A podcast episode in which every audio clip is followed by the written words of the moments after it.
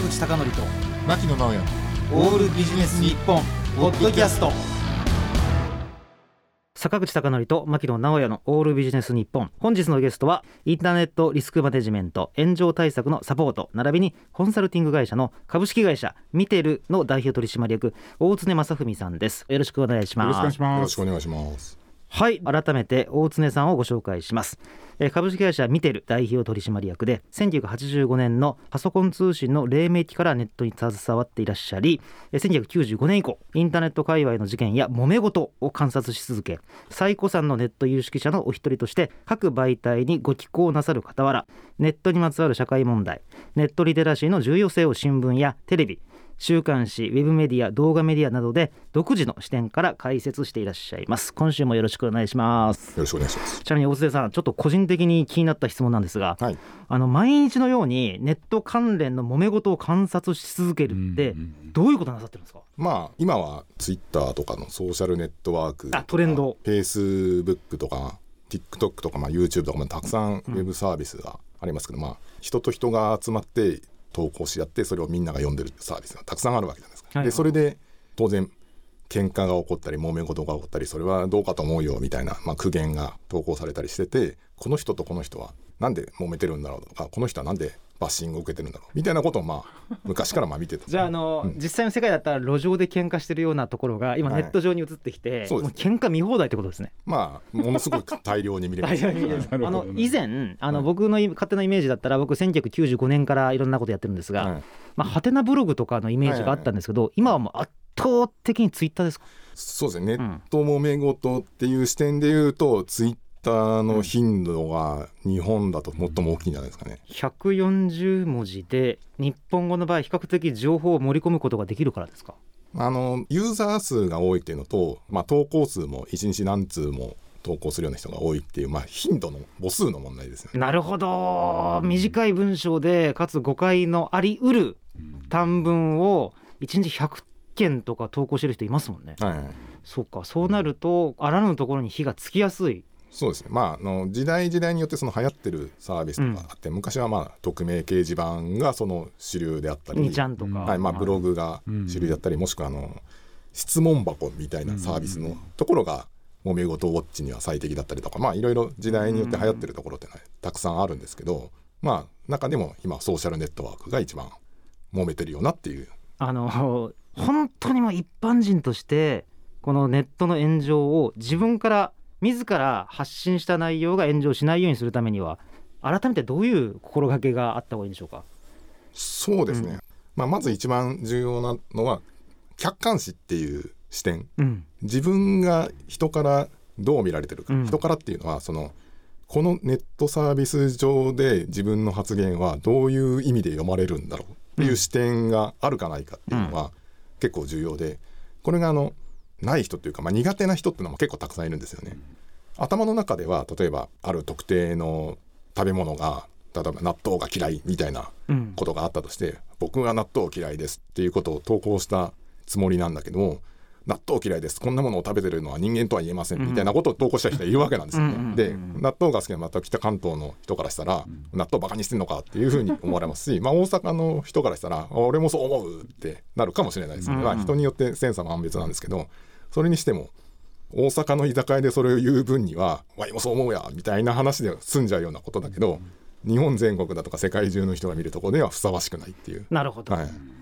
あのここでですねおつねさんちょっと私が今悩んでるやつがあって、はい。あのある人がいるんですね。ちょっと名誉のために名前は言わないんですが、はよく僕が知ってる人であの毎週テレビに出てる人なんですよ、はい。その人があのこういうことを言ってて寛容。人々はみんな他人に寛容でありましょうっていうのはい。を発言したと、はい。それに対して寛容っていうのが気になると。はい寛容っていうのは悪いことした人間に対して罪を咎めないことであるに対して、はい寛容っていうことは使うべきではないって強く主張してるんですよ。はいはい。いやいや言いたいことわかるけどそれの寛容という言葉にすらちょっと突っかかっていったらもう誰の発言でも全てこう突っ込めるじゃないですか。まああの、うん。例えばいろんな人の多様性に対して寛容でありましょうって発言ってまあ、はい。文脈というか、意図を問えば、うん。うん。まあ細かいことを言わないで、うんうん。みんなおおらかにいろんな多様性を求めましょうよってことを言いたいんだなってことはまあ伝わるんですけど、言葉にこだわる人、うん。まあ、特にネットではすごく昔から多いんですけどそれは間違った誤用だよだとか、うん。その表現というのは実は大きく違うよそうなんですよ、はい。で実際批判する人も、多分だけど知らなかったはずなんですよ。はい、で寛容っていう言葉を辞書的に引くと、ゼロからマイナスになった行為に対してゼロとしてうん。許しましょうよって意味なので、じゃああの多様性例えば、うん。LGBT 含む多様性性のはい。多様性だとか、まあ、いろんな国籍だとか、うん。民族性だとかっていうものを罪だと思ってるのか、うん。うん。そうそうお前はじゃあ例えば男女の性の統一性がマイノリティの人に対してそれをまず罪だとっていうことを寛容の言葉に込めてるんだよっていうふうに批判をしてるんだと思うんですけど、まあ、それを発言したん。人からすると、いや別に罪だとは思ってなくてみんなおおらかになろう優しくなろうよっていうことを言いたかっただけ、うん。でもそれをちょっとどこまで気をつける必要があるのかなと、はいでなぜかというと全てを気をつけなきゃいけなかったら、はい。もうおよそ自由な発言どころか発言の自由すらなくなってしまいますよね、はい。どこまで気をつけるべきなんでしょうか？まああの例えばソーシャルネットワークサービスだったら140文字しか書けないから全ての文章の意味を込めることはできません、まあ、これ技術的な制約ですよね。で言葉の使い方も世間では俗用って言って、まあ、こういう使われ方をしていてで辞書的には違う意味っていうものは、まあ、たくさんありますよね。でそれに対していちいちかっこ辞書的な意味ではなく、うんうん。寛容はおおらかになりましょうという意味で使ってますみたいなことは書けないわけです。よ、うん。だから上げ足を取るなよだとか、ん。文章の前後の文脈を読んで意図を汲み取ってくれよっていうのがまあネット炎上の投稿ではよくありがちなんですけど、うん。僕はそんな意味で言ってない、ん。僕には悪意がない、うん。だから許せってなるんですけどでもネット炎上専門家の立場から言うと、辞書的な意味を突っ込む人にも一理あるしで辞書的な意味を突っ込んでる人をお前文脈が読めない空気読めないやつだなってバッシングすることも、まあ、お互い様になっちゃうようん。ってまあ判断するんですよね。でだそれはそれでうん指摘として分かりました。勉強になりました。あの今後寛容って言葉を使う時に罪があるかないかとかそういうことに気をつけて使うようにしますっていうふうに収めるのが、まあ、炎上対策的にはまあなるほど。教科書的な答えになりますよね。以前ね、はい。あの自動車の PR の仕事をお手伝いした時があって、その時にもちろん PR って書いてますよ、はい。書いてるんですけど車の快適さとかあの運転の素晴らしさっていうことをずっと書いてたら、はいその背後に交通死亡事故でお亡くなりになる人のことを忘れるなっていうことを必要に書いてきた人はいそこを言われたらもう何もできないっていうか。そうですね。うん。まあこれはスルーでいいんです。これもあのネット上では昔からっていうとあれですけど、まあ、30年20年の状態でよくある話で一番、そうですね。これはどうなのっていう話があって、結婚しました。子供が生まれました。赤ちゃん可愛いですっていう投稿をしたら、不妊症で苦しむ人の気持ちを考えたことがあるのかっていうふうに突っかかってきた人がいたんですね。で実際その結婚して赤ちゃんが生まれて幸せですって書いた人の方は記事を削除して面倒くさいからっていうのもあるんですけど引っ込んじゃったわけです。うんでそんなね上げ足の取り方あるかよってその不妊症の人の気持ちを考えたことがあるのかって人の方にまあバッシングが集まったりしたんですけど、まあ、それを言い出したらどんな幸せもご飯美味しかったですって言ったら、今日のご飯も食べられない貧しい人の気持ちを考えたことがあるのかって、まあ、いくらでも言えるわけですよあのね。牛と豚の気持ちを考えるようになるのかとかですね。どんなことでも上げ足を取れてしまうんで、ねそんなこと意味がないんじゃないかっていうのがまあ今の話なんですけど、例えばさっきの子供が生まれて可愛いですっていう投稿がある子供が欲しい人に対してはすごく辛い投稿に見えるってことはしょうがないけどもそれは勉強になりました。分かりました。だけど僕は子供が可愛い時は子供が可愛いって投稿をします。できれば読まないようにいろいろ技術的な対策を取っていただけたらいいです。なるほど。っていうふうにまあ収めるっていうまあ、読まなきゃいいいだろうってことですよね。まあというかあの、うん。まあぶっちゃけあのそういうことで不妊症の人の気持ちを考えたことがあるのかって言われても困るわけですよね。うんうんうんうんうん。じゃあ何も書けないじゃないかって話になってしまうんで、なるほど。あのだからどうなんだろう。大常さんから見たら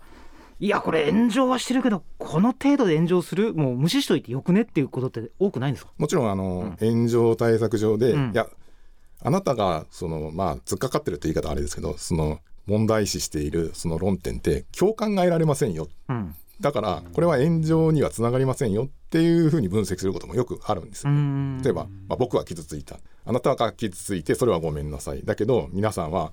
あなたが個人が傷ついたことはピンとこないなっていうような話はこれは炎上リスクが少ないので、うん。まあ個別対処すれば済む話ですよ、みたいな、まあ、アドバイスをしますよね。あの大常さん逆に言うと、これめっちゃ面白かったって言ってあの拡散するよりも、はい。これけしからんで拡散する方が多いですよね。多分人間として。そうですね。あのーお店でひどい目にあったんだとかあの車の修理を出したらこんなひどい修理をされたみたいな、まあ、クレームですよねいわゆる、うん。クレームの方が人間はあのなんでしょうかね。あのライオンとかに襲われるとっていうその被害が受けそうなこと。あの自分の命に危機が降りかかりそうなことの方にあの動物って敏感にできてるんですよね、うんだから何か楽しいことがある何か得られるものがあるってものを見逃してもすぐには死なないんですよ、うんうんだけど一瞬でも外敵が来るんだとか天敵が来るっていうのを見逃したら死んじゃうんですよね。だからそのちょっとしたあのネガティブな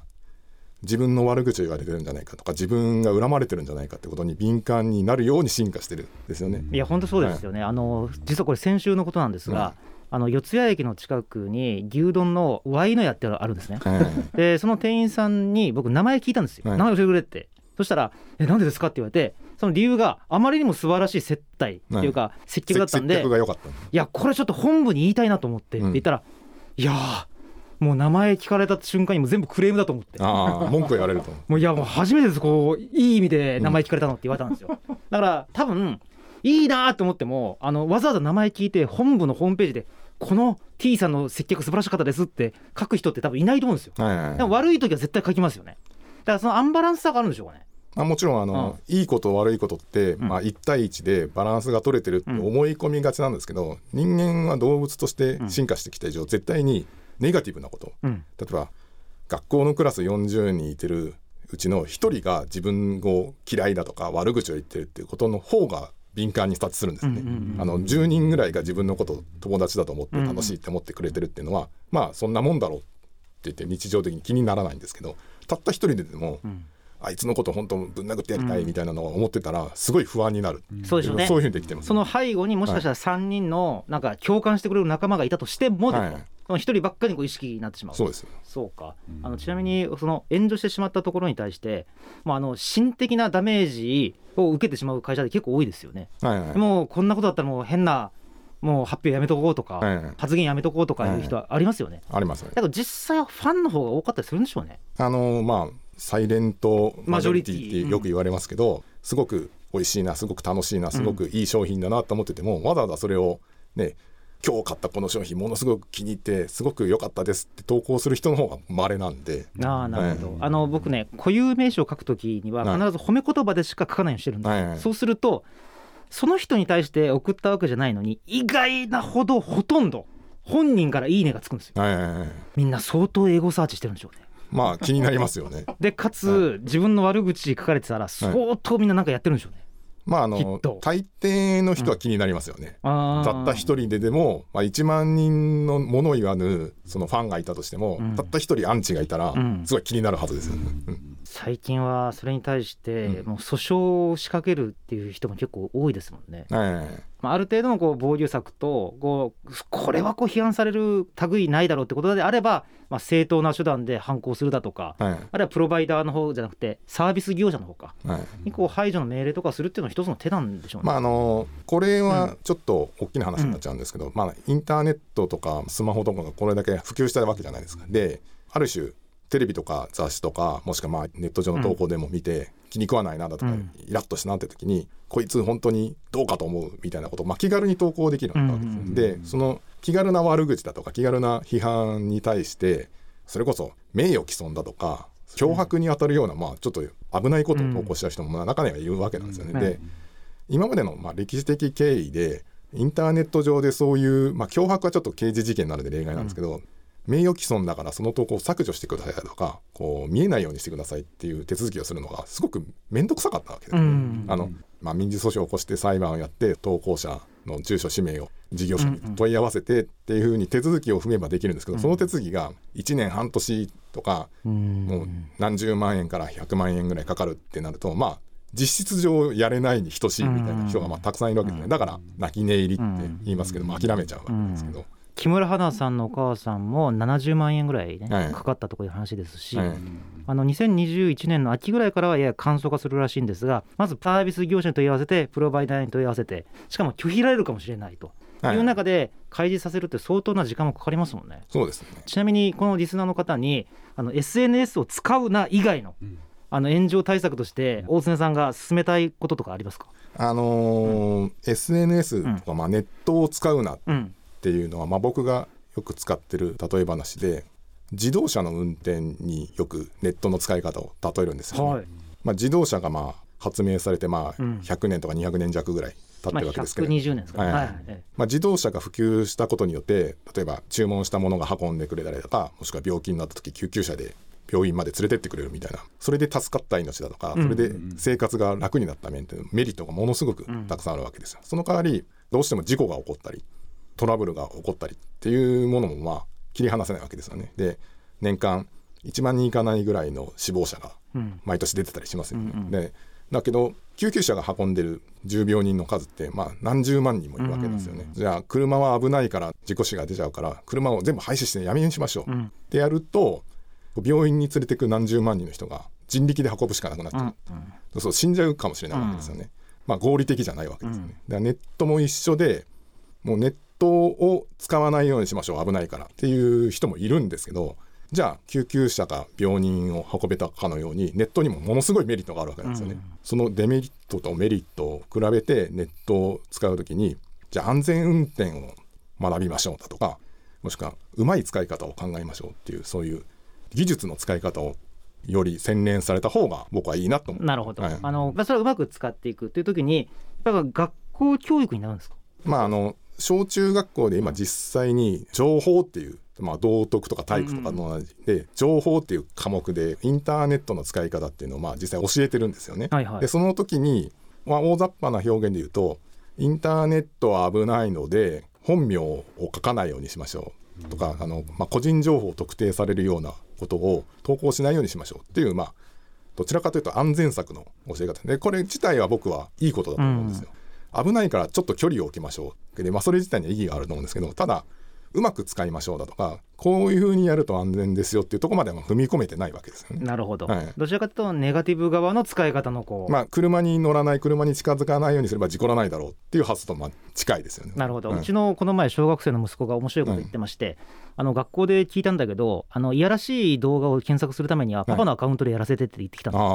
だからあのあーなんか自分のところでちゃセーフガードがあってとかはい。多分習ってきたと思うんですけど、まあ子供たちもバカじゃないんであこうやったら使えるのねってことが分かるんですよね、はい。使うのを前提としてなんかうまくこう安全な使い方を教えていった方がいいってことですよね。そうですね、まあ、ねペアレンタルコントロールっていう機能があって、で18歳未満はこうアクセスできないアダルトサイトだとかっていうのがフィルターできるような機能がまあ大抵、ゾーニング、うん。はい。ついてるんですけど、まあ実際の子供はじゃあどうやってペアレンタルコントロールを解除するかだとか、うん。親のスマホを肩越しに見てあの暗証番号だってうんこっそり、いやそうなんですよ、はい。ソソーシャルエンジニアリングで 隣の僕の番号と全部見ててさすがだなと感心しちゃいましたけどね。パパが寝ている時にこっそりそれであのエッチなサイトを見ようだとかっていうことも、あその前なんか寝てる時に、あ手をまさぐられてたのは僕の指紋をやってたの指紋認証ですね。指紋じゃやってたのかもしれないですね、もしかしたらね。そうか。あのさらに具体的に言うと言葉遣いとかを教えてやった方がいいってことですか？ネットに書き込むそうですね。今まで人間ってあの40人ぐらい多くても100人ぐらいの人を相手にしかおしゃべりする必要がなかったんですよね。ただこの20年インターネットが普及してから急にこう10万人とか100万人の人向けに誤解を受けないだとか、意図が伝わるような喋り方をする必要がもう出てきたんですよね。なるほど。あの強引につなげるんですが、はい。あの学校の教師の方々がまあいきなりこうそれを伝えることができなかったらそれこそ大常さんの見てるに相談してもらえればいいわけですよね、そうですね。あのーそれ強引につなげすぎました。か 結構ネットってさっきの車の例えで言うと教習所とか教官っていう制度がまだないんですよね。でみんな勝手にというか独学でこう身につけてるっていう状態なんで。でそれが上手い人もいるし逆に今までの流れというか今までの職業のノリでネットにその持ち込んじゃって例えば新聞記者さんだとかもしくはタレントさんもそうなんですけども芸人のノリをネットに持ち込んでん。後輩いじりみたいなうん。ものをネット上でやったらそれはいじめじゃないの？ん。みたいにバッシングされて炎上しちゃったっていうのはまあ実際にあるんですよ。いやネットの空気感ではその上の立場の人が下の人をいじるっていうのはいじめに見えちゃうからちょっとやり方を変えないともっとまろやかにしないといけませんよっていう、まあ、ネット上のまあノウハウがあるわけですよね。なるほど。だからそこら辺をもう、えーとまあ、いきなり100点は無理かもしれないけれども、は日本人全員あるいは全世界でちょっとずつでもいいから身につけていくっていうことじゃないと、ネットのなんか安全な空間としてはちょっと難しくなるってことそうですね。まあ安全運転ですね。安全あまさに安全運転、うん。はい。なるほどすいません。残念ながらお時間が来てしまいました。ということで今日のお話先週のお話含めてですね、ご興味を持たれた方はぜひ大常さんの会社株式会社ミテルのウェブサイトをご覧ください。そちらから実際にお問い合わせいただくことが可能です。株式会社ミテルの代表取締役大常正文さんでした。ありがとうございました。ありがとうございました。坂口孝則と牧野直哉のオールビジネス日本ポッドキャスト。今回はここまで次回もお楽しみに。